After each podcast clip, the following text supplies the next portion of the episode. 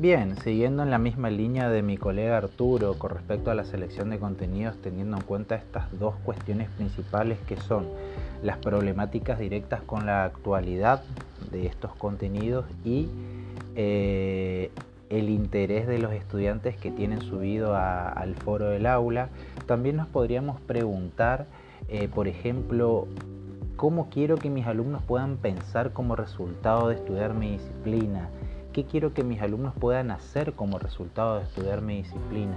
¿Qué quiero que mis alumnos comprendan como resultado de estudiar mi disciplina? Son por ahí tres preguntas orientadoras para, hacer la selección de los contenidos, ¿sí? Y además recordar esto de la eh, profundidad y no la cantidad. ¿Qué quiero decir con esto?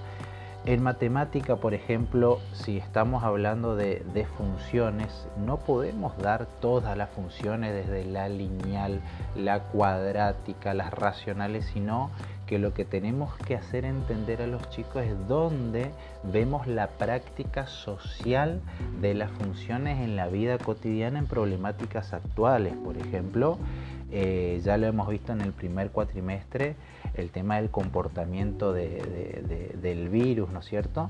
Eh, de, esta pandemia que está, que está pasando, ¿sí?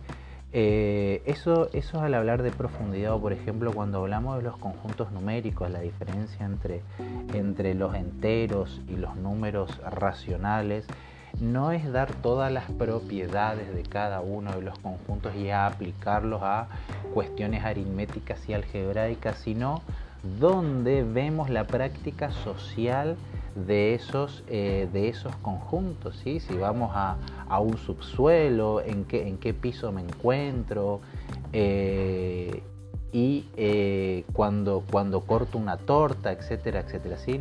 Tenemos que enfocarnos más en las prácticas sociales compartidas que en el contenido en sí.